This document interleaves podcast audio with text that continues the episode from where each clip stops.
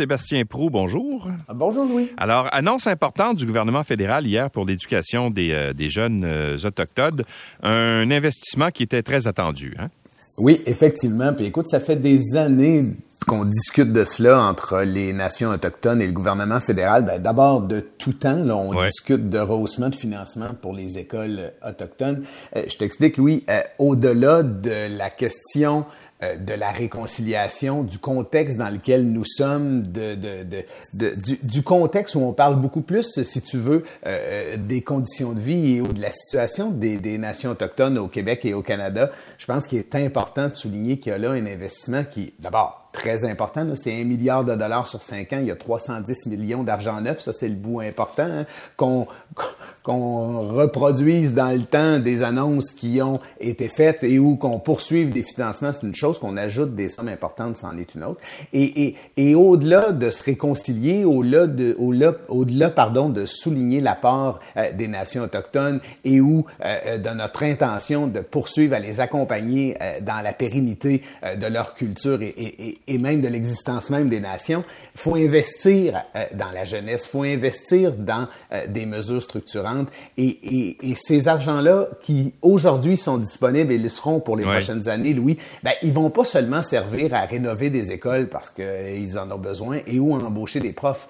C'est un ensemble de mesures qu'on met à disposition des communautés. On va travailler sur des déterminants de la réussite, on va améliorer l'éducation bien sûr, on va travailler à une meilleure diplomation, puis à la fin, ben, on aura des citoyens euh, canadiens, québécois, on aura des, des compatriotes autochtones qui, qui seront euh, mieux outillés et qui pourront eux hmm. aussi euh, se réaliser, réussir leur vie et perpétuer leur culture. Oui, alors tout ben, ça, ça j'allais dire, et, dans c'est là l'importance. C'est ça, et dans le respect de leur de leur de leur culture, de leur langue, de leurs habitudes de, de, de, de vie ancestrale, etc. C'est vraiment important parce que c'est de cette façon-là qu'on avait essayé justement d'assimiler les, les de, façon euh, euh, odieuse là les, les, peuples autochtones. Alors, faut, faut leur donner les moyens d'être capables, de, au contraire, de d'enrichir cette culture-là puis de, la faire se développer. Oui, puis il faut se rappeler, puis c'est une explication qui serait un peu longue ce matin, mais il faut se rappeler, Louis, que là, on parle de financement à l'intérieur des communautés, des communautés qui sont soumises à la loi euh, sur les Indiens, des communautés qui n'ont pas tous euh, les moyens pour se réaliser. Et, et, et, et au-delà du débat de est-ce que cette loi-là est toujours ou pas pertinente, moi je suis pas un mm. amateur ni un fan de cette loi-là euh, pour toutes sortes de raisons, mais la réalité c'est la suivante, c'est qu'aujourd'hui, s'ils ont la capacité euh, de, de, promouvoir leur culture, d'améliorer les conditions de la réussite, de travailler avec les parents, travailler avec les infrastructures locales, travailler avec la communauté pour promouvoir l'éducation parce que c'est important pour les personnes et la communauté, ben on va tous y être gagnants et eux d'abord et avant tout. Alors moi, je voulais souligner ce matin une annonce importante parce que euh, c'est travailler sur le futur. Et c'est de cela aussi dont on a besoin, pas seulement de mesures euh, temporaires et ponctuelles. Bon, autre effet de la pénurie de main-d'œuvre, la délocalisation de nos entreprises. Oui, écoute, c'est un article ce matin qui, qui, qui moi, me fait sourciller et, et, et, sursauter encore une fois. Euh, surpris, non, mais on parle beaucoup de pénurie de main-d'œuvre. Puis ce qui me fascine et, me désole à la fois, Louis, je fais un petit détour pour revenir à notre sujet. Euh, ça fait des années que ceux et celles qui s'intéressent à ces questions-là savent que nous allons connaître euh, les difficultés que nous vivons et que ce sera pire encore dans quelques années. Puis des fois, tu parles avec les gens, puis tu as l'impression qu'on vient de se lever, puis on se dit où est-ce qu'ils sont rendus ben, ils sont plus là, ils ont manque de gens pour travailler. Et ça a eu pour effet au cours des dernières semaines, des dernières années, de un, réduire les heures de service, deux, reporter des projets d'agrandissement ou de construction, trois, limiter euh, des productions. Alors, on ne s'enrichit pas personnellement et collectivement si on est incapable de se réaliser puis aller au plein potentiel de ce qu'on pourrait faire. Mais là, aujourd'hui, on a des entrepreneurs qui se disent, mais écoute, moi, je peux tellement plus embaucher ici, je suis obligé de réduire ma production ici, mais je vais aller embaucher embaucher ailleurs, mais pire encore, je vais aller construire mon usine ailleurs. Et là, c'est pas pour des questions de ressources naturelles, c'est pas parce que si on est dans la proximité des marchés, c'est pas parce qu'on a des tarifs énergétiques avantageux, non, c'est parce que là-bas, il y a des gens prêts à travailler. Ouais, mais là, ça dépend où tu vas. si, tu, ben, changes de province, puis tu, ça va être la même chose. Bien sûr, ailleurs aussi, il y a un problème. Mais, ce matin, lorsqu'on lit euh, l'article qui est dans la presse, on est dans l'industrie du meuble et on vise le Mexique parce qu'il y a là une population abondante qui est capable dans certains secteurs du Mexique, de ce que je comprends, de travailler.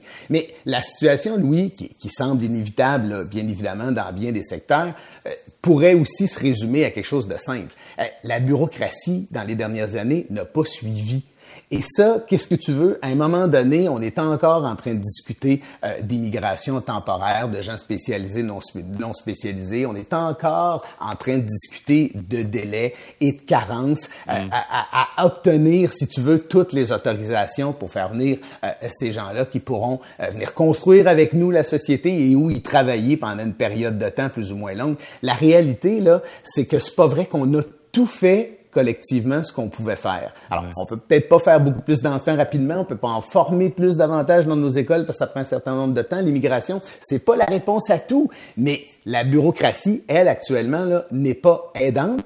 Elle est un frein. Et ceux et celles qui la dirigent et où la contrôlent, Louis, n'en mm. font pas suffisamment. Alors, tu sais, à un moment donné, il va falloir collectivement se regarder puis se dire, est-ce que notre État est au service de nos besoins? Ben, actuellement, pas suffisamment, je pense. Bon, publicité de la CAC, euh, il y a une espèce de mélange des genres euh, euh, entre les publicités gouvernementales et partisanes. Si vous avez ouvert votre presse au cours des, deux dernières semaines, vous avez vu cette publicité de, cette dame, n'est-ce pas, qui fait, comment dire, l'éloge de François Legault et de sa gestion, là. Écoute, c'est, ça m'a fait sourire ces histoires de publicité-là parce que je, lisais cette semaine un échange sur Twitter entre euh, des élus et du personnel politique de la CAQ. Ce qui a un peu changé aussi avec la CAQ, c'est de voir du personnel politique euh, répondre du tac au tac, à la limite attaquer euh, des élus sur des propos. Alors, ils, le font depuis le début du mandat, mais sur les publicités, ils réagissent extrêmement rapidement.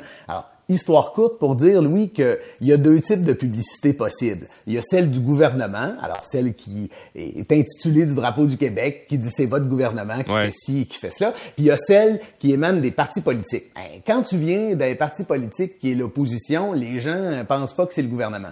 Quand tu viens du parti qui forme le gouvernement, ben, il peut y avoir de la confusion. Et même si c'est vrai que la dame dont tu parles à l'instant et dont je suis bien tanné de voir euh, la publicité à la télé, euh, je veux dire, elle, elle, elle semble être une publicité qui émane de, de, de, de la CAQ, ça va. Mais je veux dire, pour monsieur, madame, tout le monde, il peut y avoir confusion. Tu fais ça rapidement. T'es pas en train de regarder à la fin c'est qui qui est payé puis autorisé. Alors, tu sais, mais, mais cette confusion-là, elle sert aussi euh, ceux et celles euh, qui euh, l'ont pensé. Et dans le contexte actuel, mon message, dans le fond, aux au, c'est le suivant, c'est ceux et celles qui s'insurgent que des gens posent des questions sur l'abondance des publicités, ben, prenez un peu votre gaz égal. Là. je veux dire, c'est vrai, vous avez raison, on doit distinguer les deux. Ceci étant dit, ça fait bien votre affaire qu'on parle de vous. Et là, peut-être qu'on est tanné de l'avoir, cette dame et son chalet des années 50. je pense que ça va faire, M. Legault, on le sait, on a compris, on pourrait passer à autre chose. Mais il y en a partout maintenant de la, la, la publicité. Là. Euh, euh, écoute, euh, et, et, pourquoi c'est comme ça? C'est parce qu'on est en période préélectorale.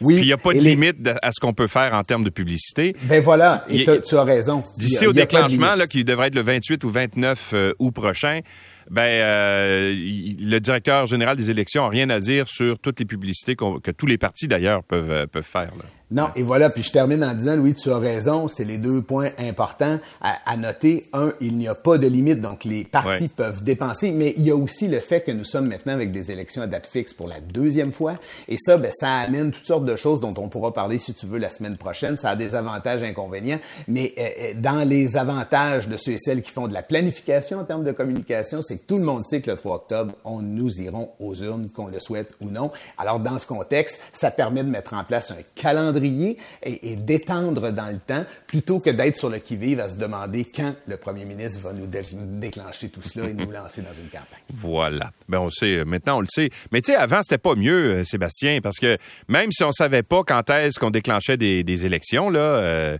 ben il reste que euh, on le sentait, tu sais, on sentait qu'il y avait des annonces plus importantes. C'était même plus insidieux parce que tu disais, ouais, c'est-tu...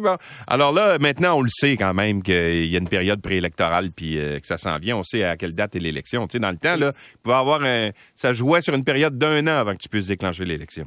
Et tu as raison, puis et, et, et, je me permets aussi de souligner le fait que je pense que M. Legault l'avait exprimé, en tout cas le gouvernement l'a dit très clairement, qu'à partir du 1er juillet, il fallait diminuer, voire éliminer les annonces gouvernementales. Ben, il y a quelque chose de sain là-dedans de vouloir faire en sorte que euh, le gouvernement puisse prendre le pas de recul nécessaire. En même temps, je pense que du point de vue économique, il faut pas arrêter de travailler. Il faut que le gouvernement continue à travailler, mais il n'est pas obligé d'en faire la publicité, c'est vrai. Exactement. Monsieur Prou, à lundi, salut. Bon week-end. Salut.